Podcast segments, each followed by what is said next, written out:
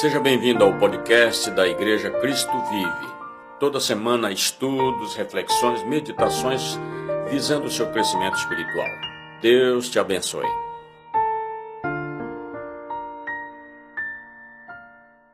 Olá vocês, boa noite, bom dia. Estamos aqui novamente para trazer a você a palavra do Senhor. Eu sou o Bispo José Rocha pastor titular da Igreja Cristo Vive. E nós estamos ministrando durante o mês de agosto uma série de mensagens sobre paternidade.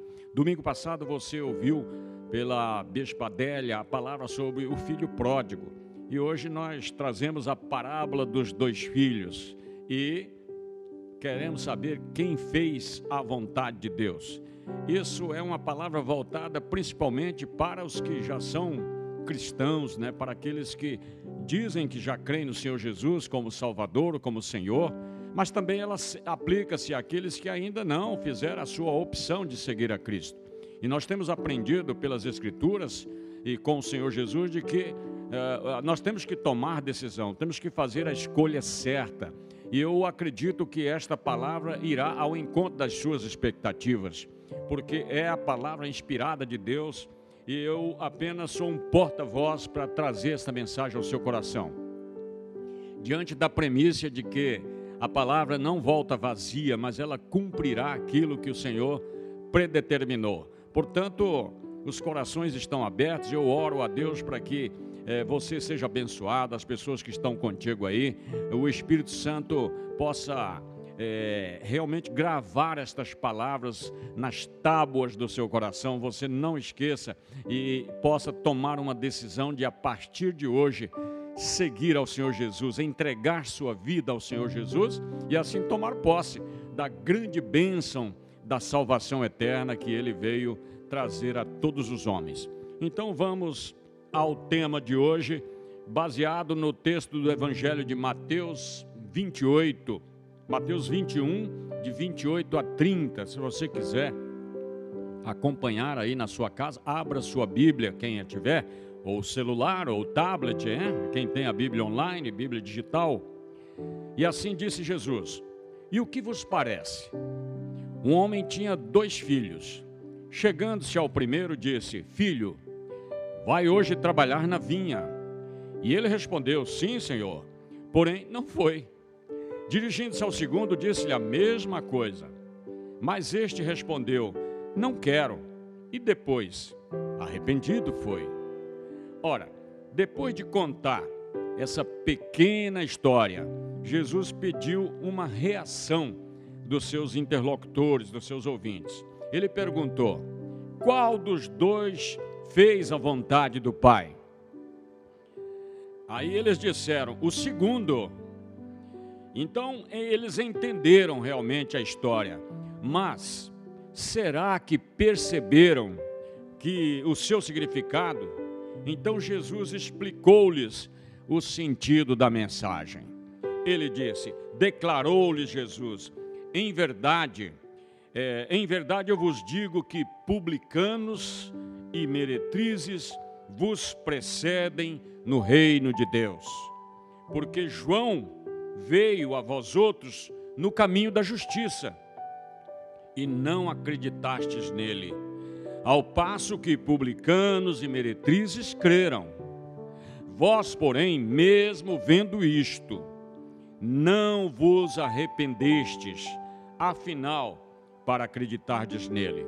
Então, essa afirmativa de Jesus aí, nós podemos ver que também se aplica ao público de hoje, à geração de hoje, porque a palavra, a mensagem do Evangelho tem sido difundida em toda parte através de todos os meios de comunicação conhecidos hoje, modernos. Portanto, as pessoas têm realmente condições de fazer uma escolha, tomar uma decisão e assim não perder a oportunidade de tomar posse da salvação e, portanto, da vida eterna. Nós percebemos aqui que conforme outros ensinamentos, né, daqueles últimos dias antes da sua morte, essa parábola de Jesus, ela servia num primeiro momento para desafiar os religiosos, né, as pessoas vistas como modelos espirituais entre os judeus. elas é, e Jesus usou essas palavras aqui de certa forma fortíssimas para censurar os hipócritas, porque alegavam representar Deus enquanto rejeitavam seu próprio filho. Imaginemos o impacto das suas palavras, dizendo que os desprezados cobradores de impostos, as prostitutas, e, e, hoje nós poderíamos estender aqui para os assassinos, para os drogados, para os violentos, né, para os adúlteros, eles seriam aceitos, né? É, esse tipo de, de, de, de, pecadores serão aceitos, seriam aceitos, mas os líderes religiosos, os pastores, sacerdotes, seriam rejeitados. Nós sabemos que durante séculos Jesus havia realmente chamado o povo de Israel ao arrependimento, através dos seus apóstolos, dos seus profetas, mas eles não aceitaram os seus apelos. Olha, quero citar como referência Jesus citando o profeta lá em Mateus 23, 37 e 38, quando ele diz: Jerusalém, Jerusalém, que matas os profetas e apedrejas os que te foram enviados.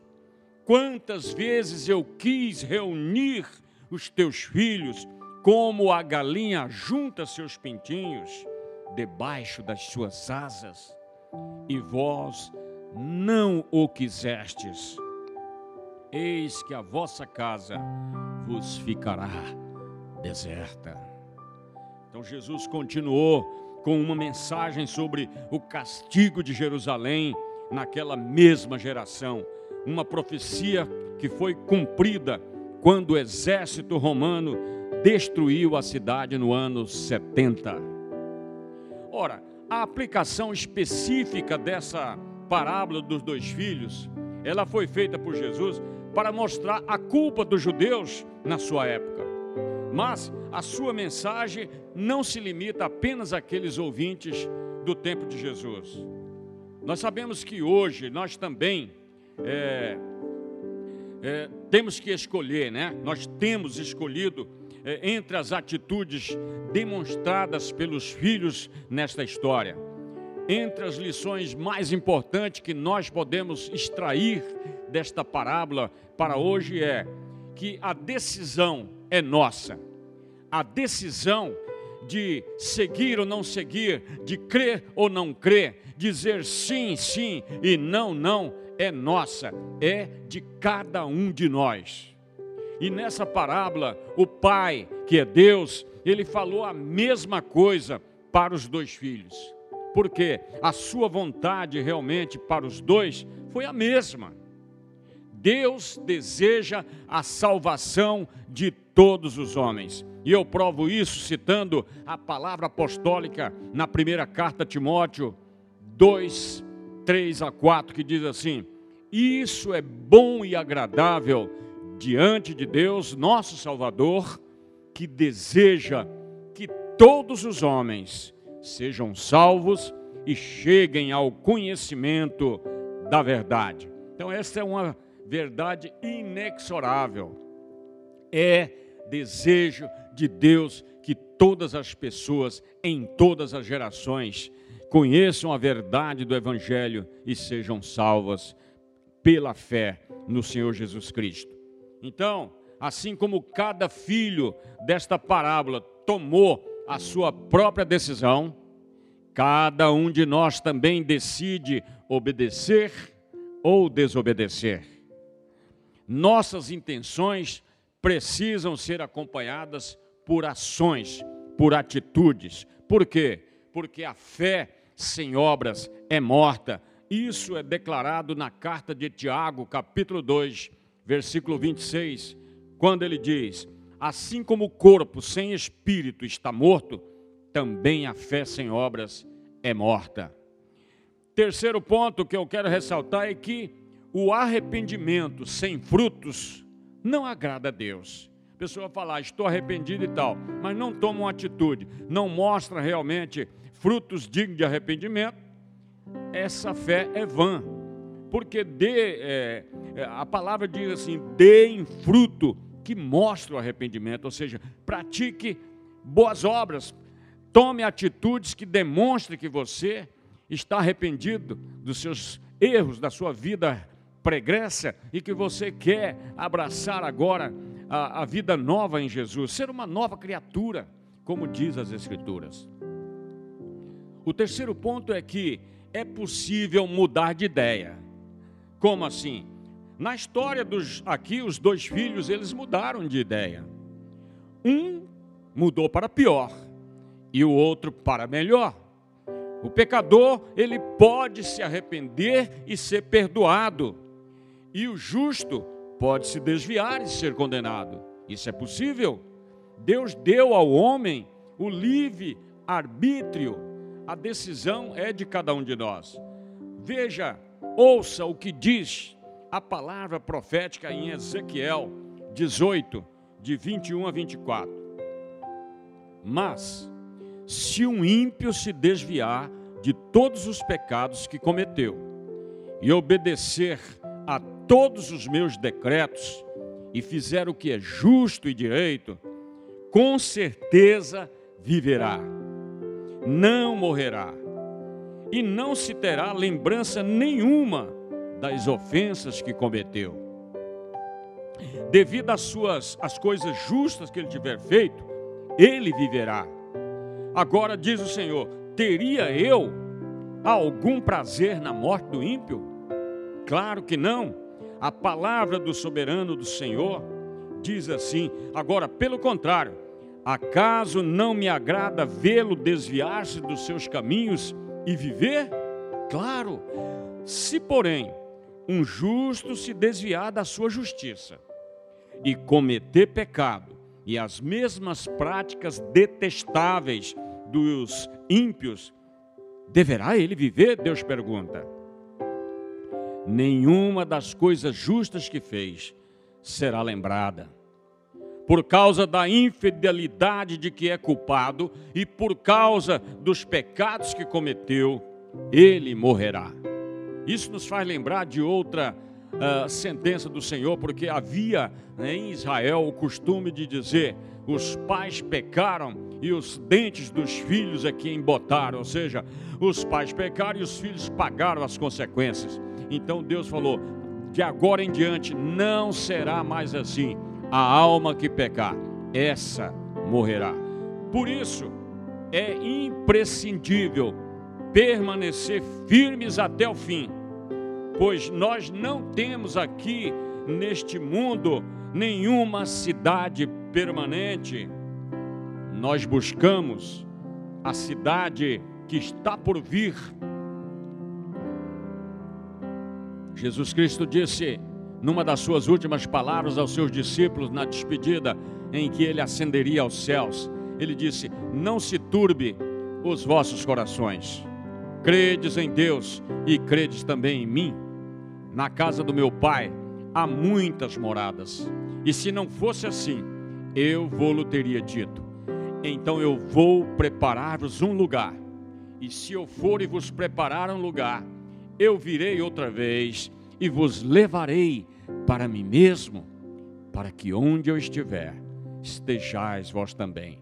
Portanto, nós devemos hoje oferecer continuamente a Deus um sacrifício de louvor que é fruto de lábios que confessam o seu nome, conforme registrado em Hebreus 13, 14 e 15.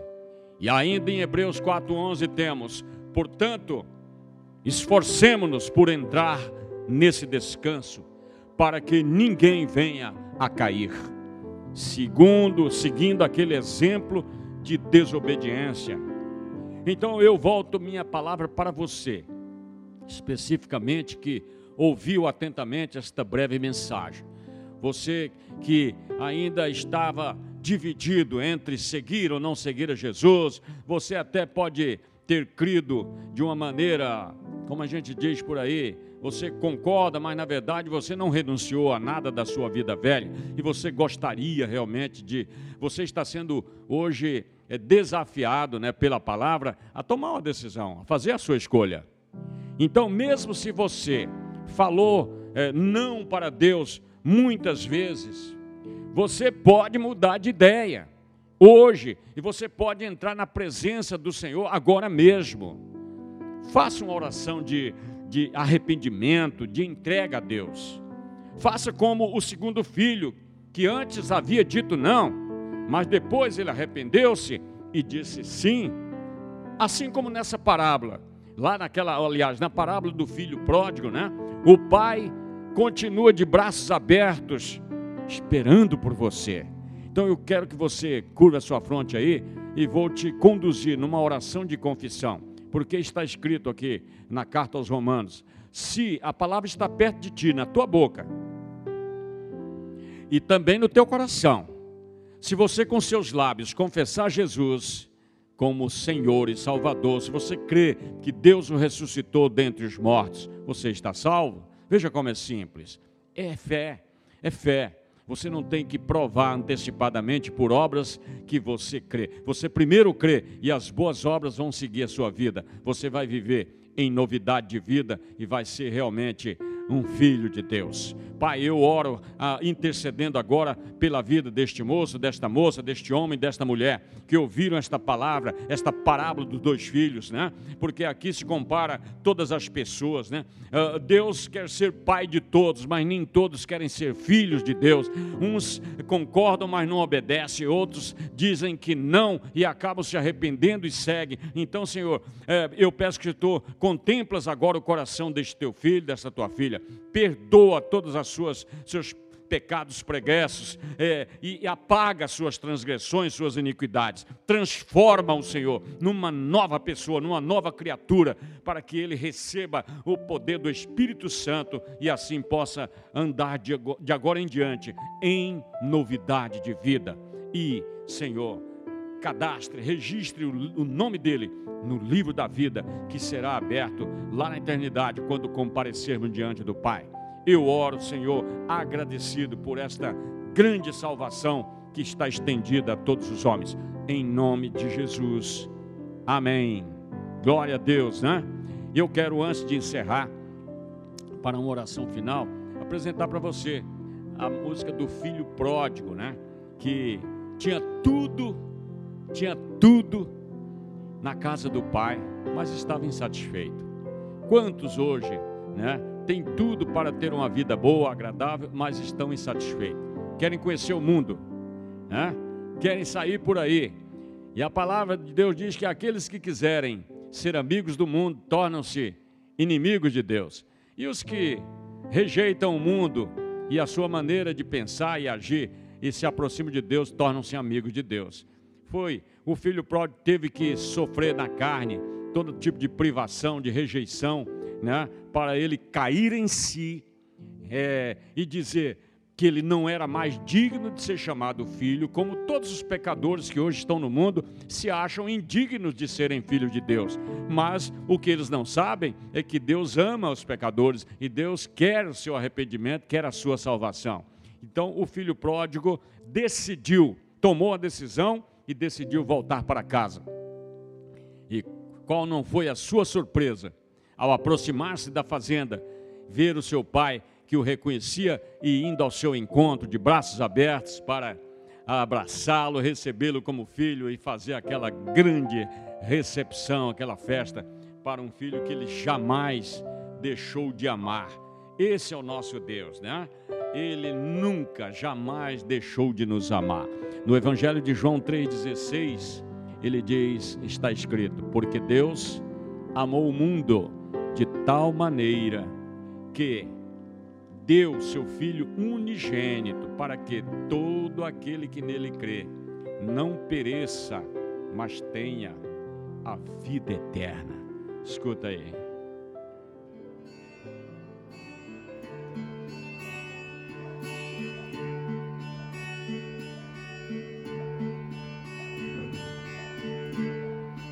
Filho perdido, voltou arrependido, com os pés feridos, tanto andar, viveu nesta vida, das fantasias. Não teve alegria, pois foi ilusão.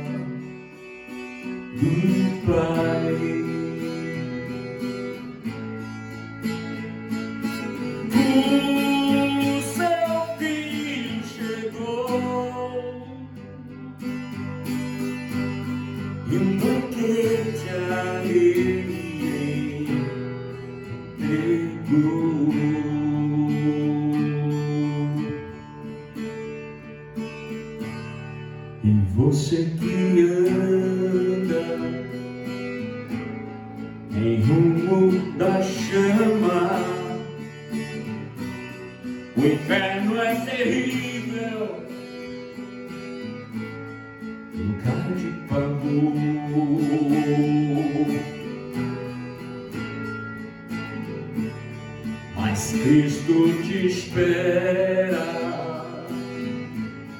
e braços abertos, ou sem demora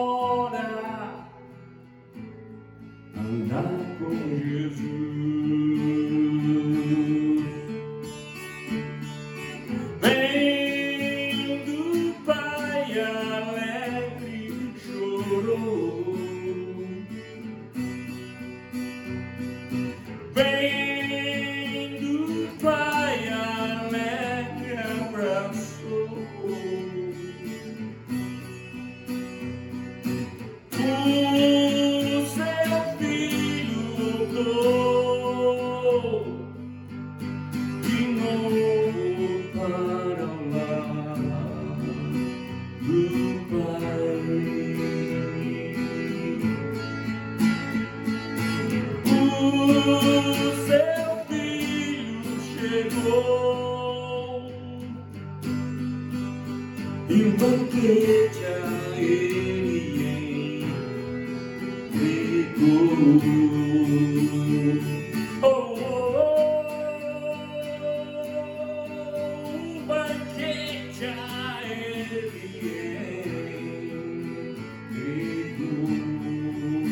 É assim que o Pai faz, é alegria.